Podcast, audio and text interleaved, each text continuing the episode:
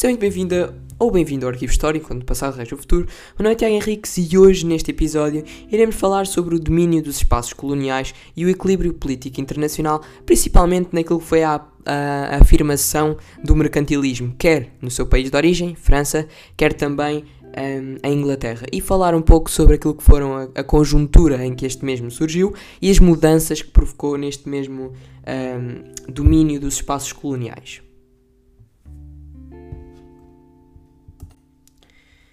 Entre os séculos XV e XVI, a verdade é que os reinos ibéricos foram os pioneiros da expansão ultramarina. Foram eles que contribuíram para a primeira globalização e para a mundialização do comércio. Até cerca de 1620, a União Ibérica, que durou entre 1580 e 1640, permitiu a supremacia do Império Espanhol, que abrangia os territórios coloniais portugueses também.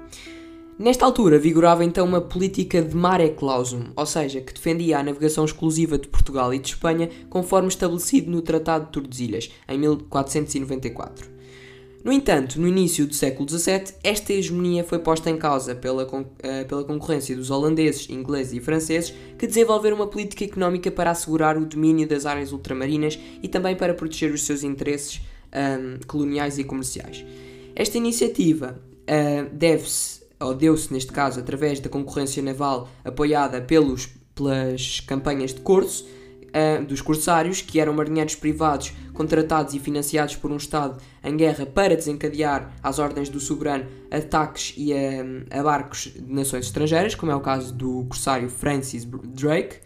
Um, da concorrência territorial e comercial através do estabelecimento em território no Oriente e no Novo Mundo e da criação de novas rotas e fluxos comerciais e da defesa da nova doutrina de Mare Liberum, em que o mar passa a ser aberto à circulação de navios dos diversos países sem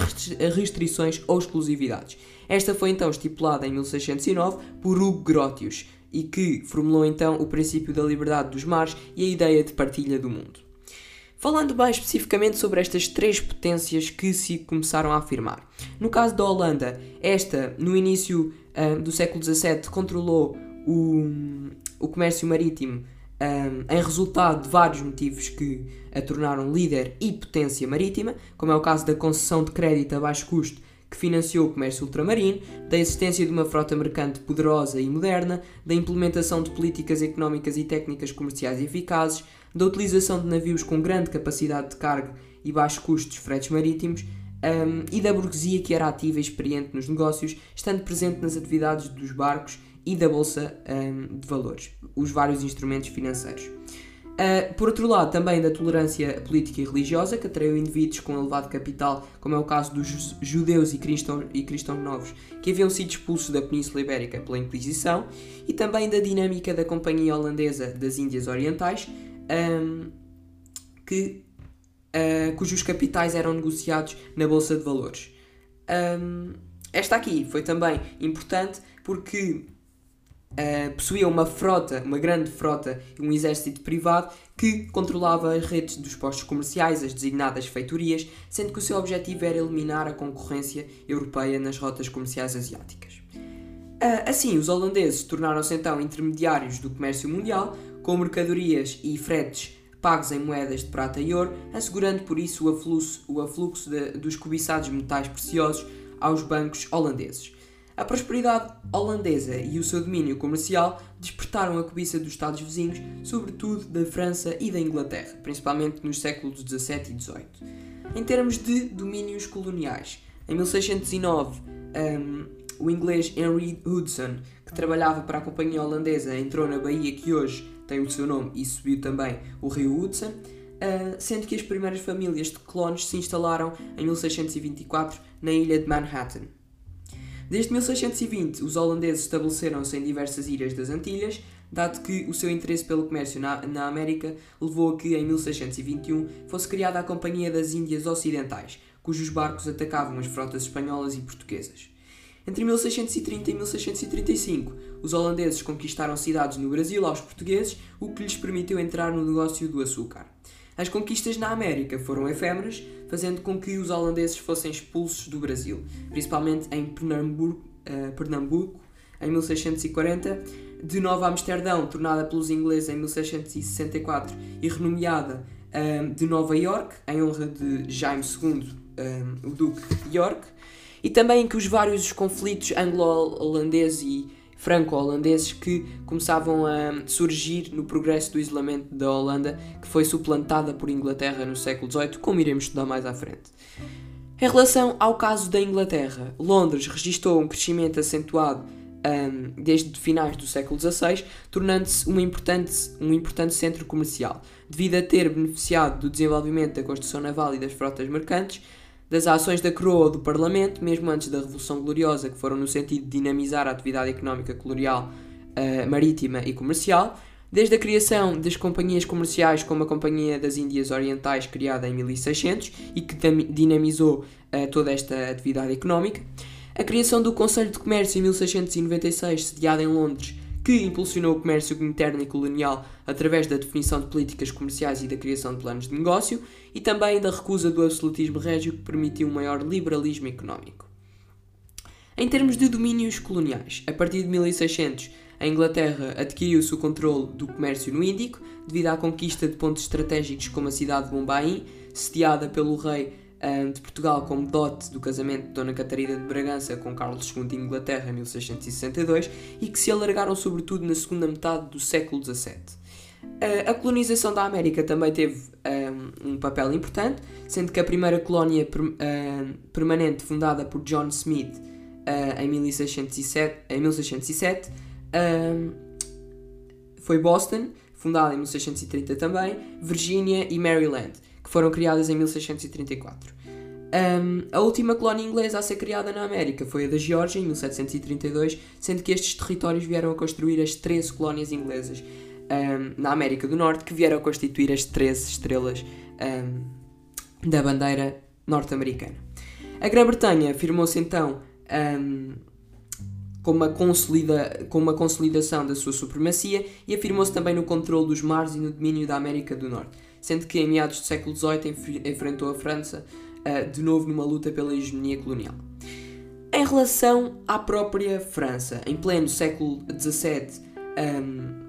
o poder holandês também afetou os interesses comerciais da França, atraindo as moedas de prata e ouro com que esta pagava as mercadorias, direta ou indiretamente, negociadas pelos holandeses. Assim, a expansão francesa, se bem que tenha arrancado ainda no século XVI, recebeu um impulso decisivo no século XVII com a criação de companhias comerciais monopolistas e de uma marinha de guerra. Os franceses iniciaram várias iniciativas para uh, a definição das áreas preferenciais de atuação, no que se destaca um, na América do Norte a criação de Nova França, com a instalação do Quebec, no Canadá, uh, nas Índias Ocidentais, as Antilhas, que se destacam a ilha de Guadalupe e Martinica em 1635, na Ásia, instalando-se e fundando, neste caso na Índia, uma colónia em Pondicherry, uh, centro comercial importante na ligação com outras zonas do comércio do Índico. Em África, instalando-se no Senegal desde 1659, que iniciou de forma sistemática a participação no tráfico negreiro para as Antilhas. Entre 1672 e 1678, durante o reinado de Luís XIV, em que se iniciaram com o apoio. Se iniciaram uma guerra, neste caso um conflito com a marinha holandesa, as chamadas guerras franco-holandesas, que neste caso esta estava apoiada pela Inglaterra de Carlos II, que estava interessada também em abalar o domínio holandês, ou seja, a guerra entre os franceses e os holandeses, que neste caso os franceses tiveram o apoio da Inglaterra para acabar por contribuir para a decadência dos holandeses. Um, também, entre 1702 e 1703, a Guerra de Sucessão de Espanha, em que a supremacia ibérica foi posta em causa e o trono espanhol foi disputado entre os Bourbon com o apoio de Inglaterra e os Augsburgo com o apoio da Holanda, em que uh, este conflito terminou então com a proclamação de Filipe V de Espanha em Versalhes a 16 de novembro de 1700, sendo assinada então a paz no Tratado de Utrecht. Assim, a França ganhou então influência na Europa, no entanto, perdeu influência colonial. Por outro lado, é importante falarmos sobre a conjuntura de crise, ou seja, um, ok, que temos aqui a falar de um período em que existe uma maior afirmação das políticas um, coloniais e também de uma própria campanha mais intensificada no que toca um, às colónias e à procura por novas colónias e novos territórios, mas também uh, foi a partir deste mesmo século, do século XVII, em que, em que os países europeus começavam a contactar com maior abundância, que começaram a surgir, uh, uma, começou a surgir uma conjuntura de crise. Portanto, por um lado, uma crise de carência de moeda, em que, sobretudo a partir de 1620, a, a, moeda começou a carecer, sobretudo devido à redução da produção de prata nas minas europeias, às necessidades de moeda para fazer face ao aumento dos preços e às necessidades de pagamento dos produtos no contexto da primeira globalização, ao aumento da procura de moeda para as despesas dos Estados e das guerras, às práticas de acumulação de metal precioso, entendido como um símbolo de riqueza e de poder dos Estados, que favoreceu a guerra de moedas,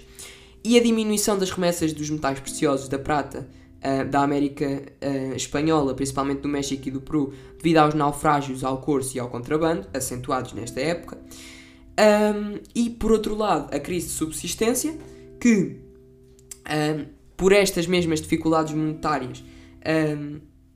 se criou então uma crise uh, de subsistência que consistia na dependência da economia pré-industrial face às condições climáticas que se traduziram nas más colheitas sucessivas e no aumento dos preços dos cereais, causando fome e a subida um, da mortalidade, dado que os bens necessários à sobrevivência da população não estavam assegurados. Uh, estas também eram condições próprias do antigo regime, que tiveram especial incidência nos Estados do centro e do sul do, do, eh, da Europa e que ficaram associadas à designada trilogia negra, ou seja, fome, guerra e epidemias. E por outro lado, então, também um, uma crise demográfica que conduziu uh, inevitavelmente a crises um, a uma crise catastrófica da mortalidade, pela diminuição da população e da natalidade e pelo aumento do número de abandonos e errantes, dado que a mão de obra havia também diminuído, ou seja, uma regressão à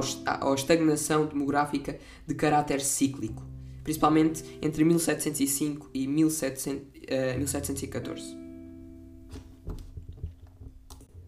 Foi dentro deste contexto que surgiu então esta vontade, esta conjuntura de uh, adotar as medidas mercantilistas, que serão então faladas neste próximo episódio que virá, um, mas que não posso deixar de falar, um, deixar neste caso, um, de abordar o tema da, da defesa do exclusivo colonial antes de falar exatamente sobre estas medidas mercantilistas. Portanto, passo a ler-vos então um, um documento uh, designado de um, enciclopédia, no artigo Colónias, e que fala exatamente sobre a defesa do exclusivo colonial de 1751. O comércio e a agricultura são ou tornaram-se a razão de ser uh, da fixação nas colónias. Era por isso necessário conquistar as terras e delas expulsar os antigos habitantes, para aí transferir novos. Uma vez que essas colónias se estabelecem unicamente para o benefício da metrópole, segue-se que, uh, primeiramente, elas devem estar sob a sua dependência imediata e sob a sua proteção, e, segundamente, que o comércio deve ser um exclusivo dos fundadores. As colónias deixaram de ser úteis se pudessem, uh, deixariam de ser úteis se pudessem uh, passar sem a metrópole, sendo que assim é uma lei inerente à, à sua natureza que devem restringir-se as artes e o cultivo numa colónia a tal ou mais objetivos um, segundo as conveniências do país que a domina. Se a colónia mantém comércio com o estrangeiro ou se nela se consomem mercadorias estrangeiras, o montante deste comércio é um roubo feito à metrópole.